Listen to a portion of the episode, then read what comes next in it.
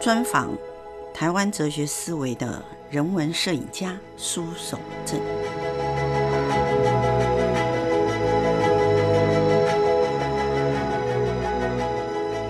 人文的思维一向是存在于宗教文化的底蕴当中，而对台湾土地拥有深厚关怀的摄影家苏守正，在他过去十几年来，踏遍了台湾宗教寺庙的每一寸土地时，他透过他摄影镜头下的光影与艺术观点创作出来的视觉亮点，每一度都显露着他钟爱着台湾哲学式的宗教寺庙的视角。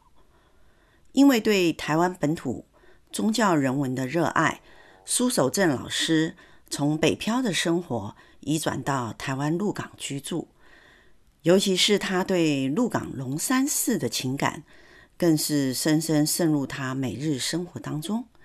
其实大家不知道，苏老师每日都要到鹿港龙山寺去沉淀一下自己，在朝古晨钟的宗教氛围中，他坐在龙山寺的廊下。有时候我想，其实苏老师他是在进行着。他自己人生的修行。苏老师认为，人文、宗教、文化其实都是让艺术的深度价值更彰显。而苏老师眼中的鹿港，其实是一个由民众所支撑出来的宗教艺术重镇。有这么多尊重信仰、支持信仰的民众，才能有永远传承与创新的人文动能。当然，再加上鹿港紧密度非常高的生活与宗教串联起来的生活文化，其实鹿港已然成为一个台湾宗教人文圣地之一。今天我们来聊一聊人文摄影家苏守正，他的创作理念，按下快门的那一刻，作品就完成的历程。而他这样的创作背后，其实是他无止境的光线等待，及他无止境的人生修行。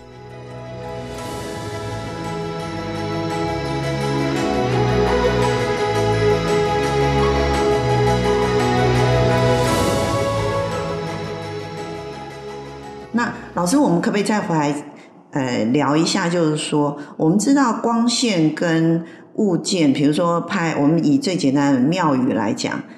好的光线，它在庙宇上面，因为庙宇本身，呃，不管今天是呃日本的庙宇，或是有一次台湾的庙宇，就就是台湾的庙宇，其实色彩是很很丰富的，所以好的光线下去的时候，那个色彩的呃显现，其实是非常让人家感动的。那老师是呃对于色彩这件事情来讲。你有没有什么一些你自己的偏好？那个色彩的偏好，嗯，应该是对于那个学过专业造型、嗯，艺术的人，嗯，应该不会有太大的偏好，嗯，应该，它都是一个选择选择的选项之一，是是。那老师，你几乎把老师，你是几乎把台湾你觉得可以，你选择可以拍的庙宇都拍完了，能够去的地方，对啊，就可以去的，然后你有选择的都拍完了，应该。都拍了一次，至少也拍了一次吧？没有，没有，没有，很多地方因为没有去，所以还没有拍，哦、还没有拍。那呃，那以老师拍过的庙宇里面。因为老师在拍的时候，一定是在庙宇里头，就是会停留蛮长一段时间嘛，哈。那如果我们以庙宇来讲的话，台湾这么多的庙宇，老师最偏，我们应该是这样讲了，因为你去拍是拍，可是你在那个庙宇里头还有个人的信仰，还有个人的感受。台湾这么多庙宇，老师最喜欢哪一个庙？你会在那里，应该是说你最想要一想到的时候就想要重返那个庙宇的是哪一个庙？有吗？呃，只能说比较常去了哦。对，可能在台南的一些庙宇，嗯，会比较常常去。那老师最常去的是哪一个？台南的哪一个？这个问题反而，因为可能平常并没有那么注意这件事情，哦、所以。可是你自己不自觉就会把车开到那边去，对不对？只要经过台南就不自觉开过去，对不对？就跟以前你要回高雄的时候，不自觉就会在鹿港先停留一下，好、嗯哦，就是说你你是跟着你自己的感觉走到那里去，嗯，那那那以。以日本来讲，因为我知道老师是留日的，所以说老师其实对于京都奈良那边的庙宇，老师也是常常有时间的话，也会回去回去那边去拍摄，或还有就走走一走体。那我我想问一下，如果我们现在回到日本那边去看，老师对于京都跟奈良有哪一个庙宇，你在拜访他的过程当中，你的感受最深的？有吗？这个也都是很难讲的问题，因为有一些地方是因为各种不同的原因。嗯，就是老师艺术创作、拍摄、摄影这件事情，其实跟他的感受是有关系的。老师，老师并不会。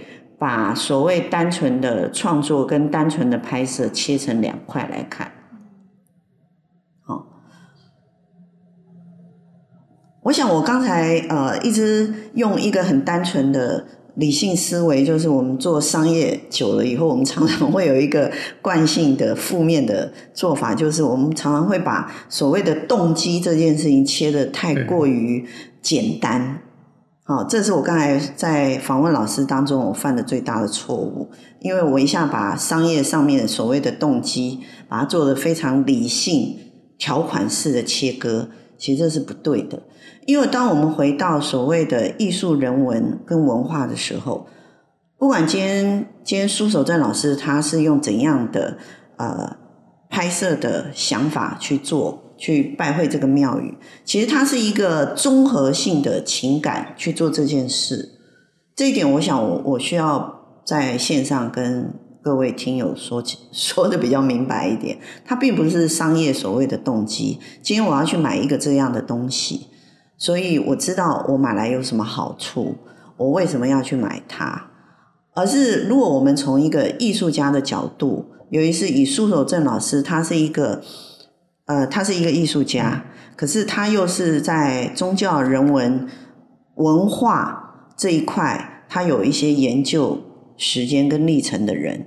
他今天就算他去拍一个庙宇，其实他是带着综合性的感受，他没有办法很明白告诉我们说，今天我去这个庙，我我的目的是什么，我的动机是什么，而是说他觉得我今天来这个样的庙宇。我是带怎样的感动跟情绪跟心情，然后我坐在这个庙宇里面，我当下的感受是什么？我看到的光线是什么？庙宇今天给我的感觉是什么？所以我选择了拍，我选择按了快门。我想老师是用这样的创作历程来创作他的摄影作品。所以有一些地方就会在一段时间里面常常去。对对，那就像。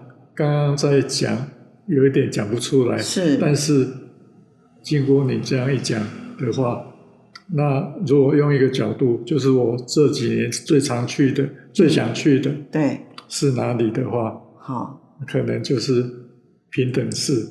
平等寺那在哪里啊？在京都，京应该算是比较郊外的。哦，京都是外区的山上的啊。不是那个地方。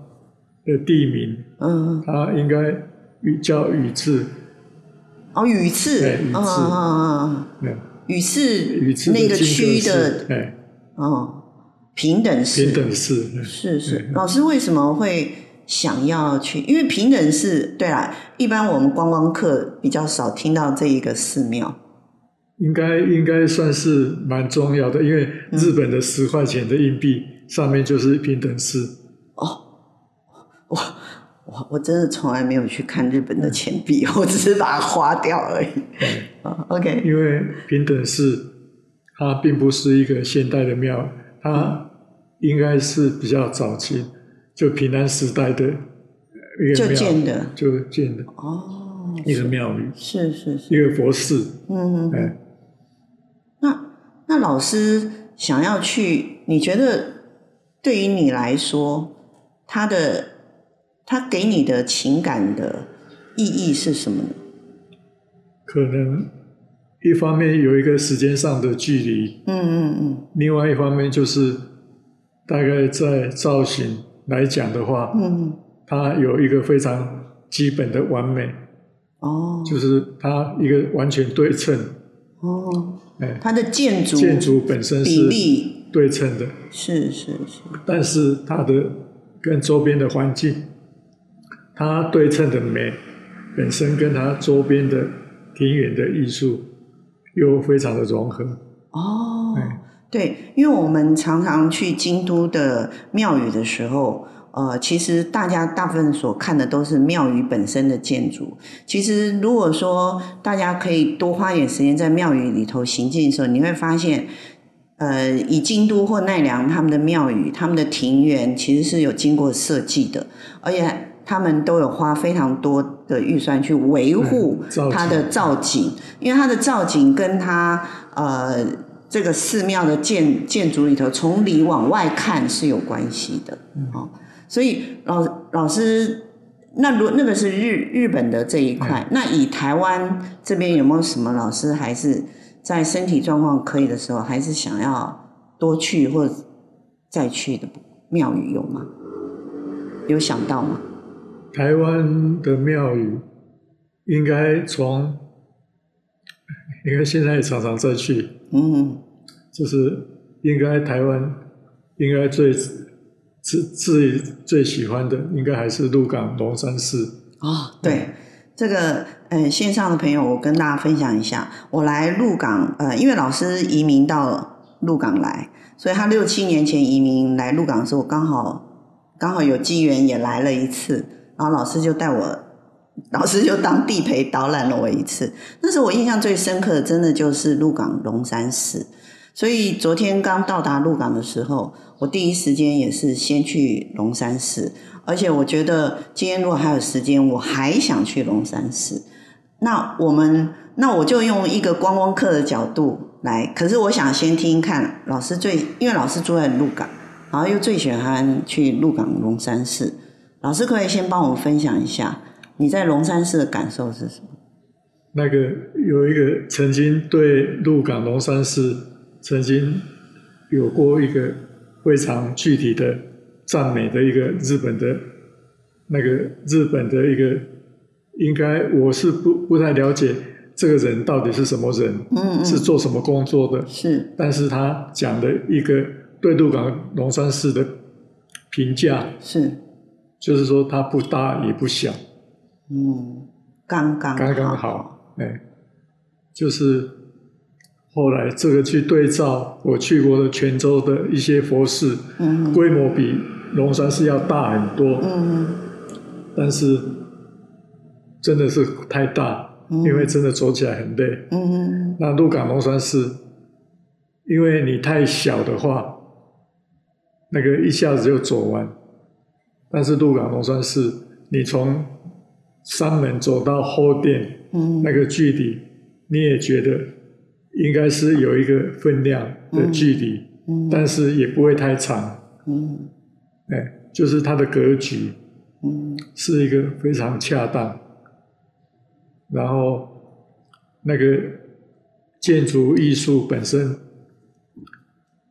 它是一个非常典型的闽南式的庙宇。嗯，哎，那闽南式的庙宇，它事实上是传承了很多东亚的。建筑的历代的精华。嗯，嗯对。如果大家来龙山寺停留，至少可以停留一个小时以上的时候，你就你仔细看一下它的呃所谓的细节的雕刻哦，窗窗户的雕刻，或者是木门的雕刻，或者是它的石柱的雕刻，其实每一个都非常的细致哦。那还有就是，就算只是它呃它的廊檐廊，我我觉得主我觉得龙山寺有一个，应该是说，我觉得。台湾的庙宇给我一个感觉，我我昨天也才在分享，就是我觉得台湾的庙宇跟日本的庙宇给人家的感受最大不同，就是尤其是鹿港的庙宇，像龙山寺，龙山寺是鹿港人生活的一一个很重要的一个生活环境之一，因为我我昨天在龙山寺的时候，看到非常多在地的老人家坐在那边聊天。然后我也有看到，感觉是在地的老人家，因为傍晚了，所以来上一炷香，然后回家。他只是来龙山寺里面上一个香，就变成他是他的生活该每天都要做的事情，然后每天要去行进。可是我们去看，呃。京都那些我们观光客去看的那些庙宇，那个是特别去朝拜的庙宇，它并不是人民生活里头每天可以一触即即接触得到的一个地方。所以我觉得这个好像是台湾的台湾的庙宇很有意义的地方。台湾的庙宇虽然在建筑方面、建筑艺术方面来讲的话，嗯、可能没有像京都那么的丰盛，对，但是。他台湾人的在民间信仰的生活，嗯，事实上是还是有很多的保留。是是是，而、嗯、而且感觉就是很自然。对、嗯，就是说，因为因为龙山寺，龙山寺它就是一个一个开放的空间，嗯、然后你进到里头很自在。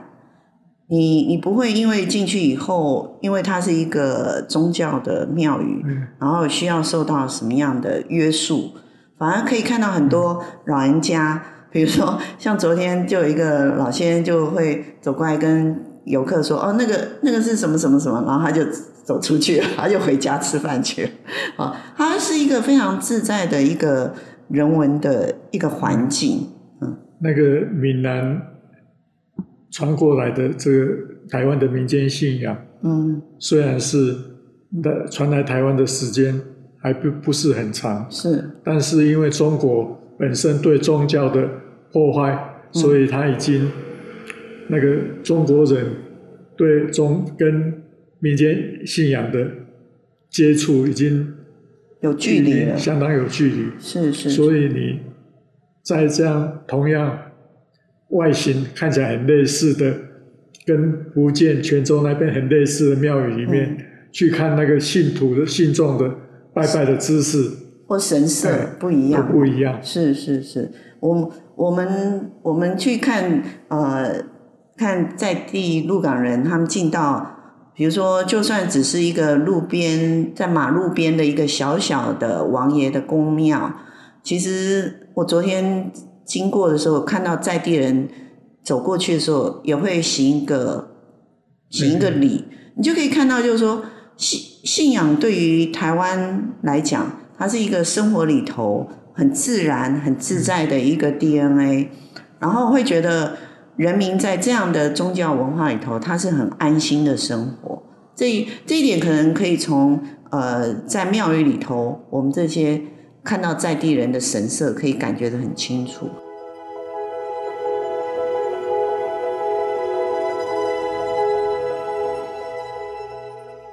那我们可不可以再回来，让老师聊一聊，在创作的过程当中，在你在做摄影创作的过程当中，老师在拍摄的角度里面，我感觉上老师好像是拍庙宇物件比较多。人的部分比较少。我想拍人的话，有拍人的选择。哦。嗯，啊，拍建筑的话，他是有拍建筑的时候的选择。嗯。我说去选择那样的题材的摄影师，哦，也很多。是是是。对，那是他最能吸引他的焦点。因因为老师并不是以摄影师自居了，所以说，我认为要看苏守正老师的摄影作品，大家不能单纯只看物件。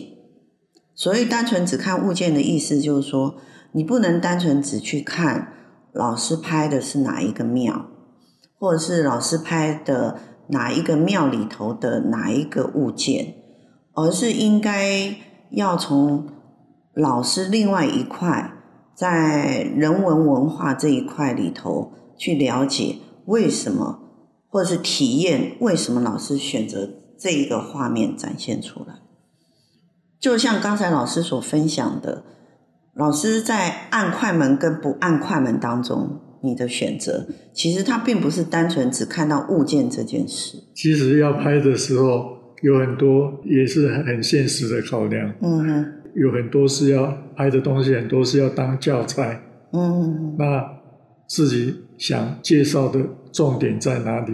嗯，哎，不是人。嗯，哦，因为庙宇的建筑本身，它的建筑艺术的部分，想要在上课的时候讲这些东西。嗯，但是有少数有拍人的，是在那一刹那被感动的时候，嗯，也会去拍。是是，我想，因为苏守正老师他他有另外一个角色，他是一个呃教育从业者啊、哦。因为老师一直都在大学里头担任艺术教育的工作，一直到退休。所以在教育工作这一块的时候，老师当然老师有一些摄影的呃照片是放在课堂上面来做教材的。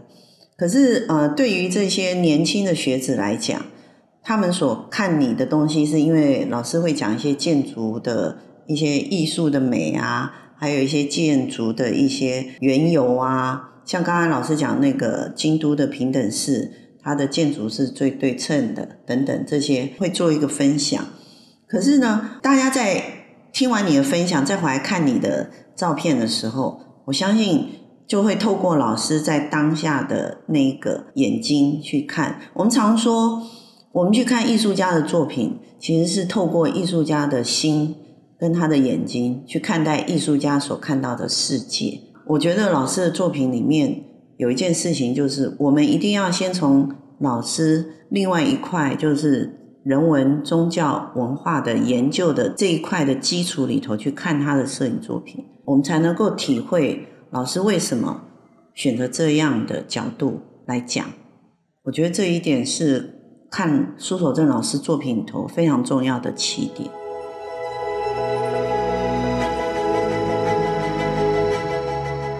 摄影哦，嗯，参加展览得到入选的作品，第一张就是在龙山寺拍的。哦，但是今天已经找不到那个底片了。大二还是大大三还是大四的时候入选台北市立美术馆的一张摄影的作品。所以龙山寺其实对。老师而言，其实是有一些以年轻时候到现在的情感，对，对不对？其实它不是单纯只是一个庙宇。我那时候就是有一个住一起的同学是鹿港人，哦，那等于他父亲那时候是鹿港一个很有名的书画家，是是。那那时候来鹿港玩，然后到龙山寺去，然后看到那个。角度一个龙王的龙王尊神的神像，嗯，就在那一刹那把它拍下来。是，哎，那时候拍的是彩黑白的吗？不是彩色。彩色哦，那时候彩色很少吧？那时候有有了啦，已经有了，已经有。那老师拍的那个物件，现在还在龙山？他每年大概农历端午节之前，他会出来，会把它移到外面那个龙王尊神。就是鹿港划龙舟的时候要引的一个重要的神明，所以我我觉得这个都是老师在在你在创作的过程当中，其实他是有一些你自己背后的了解。比如说你刚才讲你拍的那个是龙龙王的那个，对不对？可是你知道他呃他什么时候要移出来，什么时候是为了什么目的？所留下来的。后来再看到那个龙王尊神的时候，再再也没有看到那个时候的光线。所以这个也是一个，我们如果讲缘分的话，这也是一个因缘，对不对？因为可能后来也曾经再再去拍，就拍不出来，拍拍不出来，因为光线就没有了，对不对？所以我说，老师在在做他的摄影创作的时候，摄影作品的时候，其实可以感受到，就是光线、物件跟当场他按下去的那一刹那，他在做选择那一刹那，其实那一个阶段都是他的创作的过程，只是他按下去的时候，创作已经完成。然后，当他创作完成，他就算他要复制，可是因为光线这件事情，其实我觉得有两个事情不止于光线的老师，还有你的心情。我觉得你你在你大学时候拍他，跟你后面过了几年，也许十年，也许二十年，你再拍他，你你说你再没看到那个光线，其实也有可能是。你当时的心情也不一样，所以你一直按不下去，一直找不到。不晓得，因为现在也常常会看到他。对，可是就是说你，你你拍不出当下的，对应该是你四十几年前大学时候当下的那一张照片。对其实我们可以看到，就是很多事情过去了就是过去了，它不会再回来了。就算原来的场景还在，可是。当下过去就是过去了，所以这就是在摄影创作里头，我觉得是最感动人，还有一个就是最有魅力的地方。摄影作品的魅力就在于这，就是它过去就是过去了，它没有办法说像相片一样重复洗出来，因为就算有底片，洗出来的也不是当下，因为摄影作品记录的是当下、当刻、当秒、当时。可是按下去的时候，它就过去。所以我们去看呃苏老师的摄影作品的时候，应该要回去用这样的心情去看待他的作品。这样的话，也许我们所看到的物件的心情会更不一样。那这几年也曾经再去拍那个东王，嗯，可不同的心情呢、啊，嗯、不同的光线呢、啊，绝对不一样啊。老师再去拍的时候，可能要用全新的心情跟眼光再去找新的感动。嗯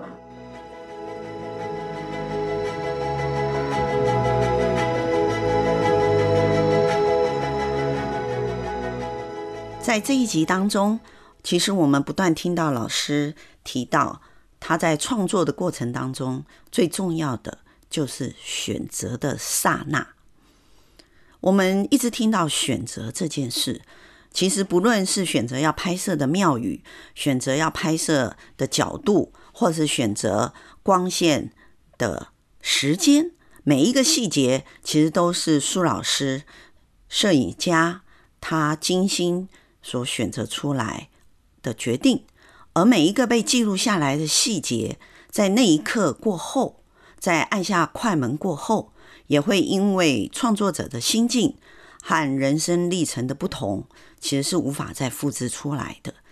这也就是苏有正老师他的艺术创作非常耐人寻味及非常珍贵的地方，也是他每一件独特的。艺术创作作品当中弥足珍贵的原因。我们今天听完苏老师简单叙述他的创作理念，也不知道您有得到怎样的启发吗？您能不能透过苏老师的分享当中，来培养生命当中对于所谓选择这件事情的思考呢？还有，当然我们会知道，美感与美学其实都在生命当中。